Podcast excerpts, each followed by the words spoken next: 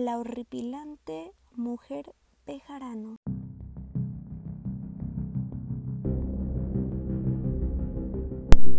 La señora GMDB fue condenada a casi 11 años de prisión debido a los atroces actos que cometió contra las niñas de nombre Crescencia Pineda y Casimira Juárez, las cuales fueron torturadas cruelmente con quemaduras en las extremidades de sus cuerpos y demás acciones inhumanas.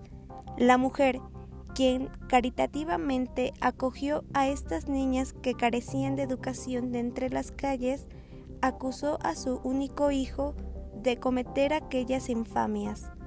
Aún así, ambos deben pagar las consecuencias de sus horrorosos actos en Belén y dejar que la sociedad siga su curso de orden y progreso.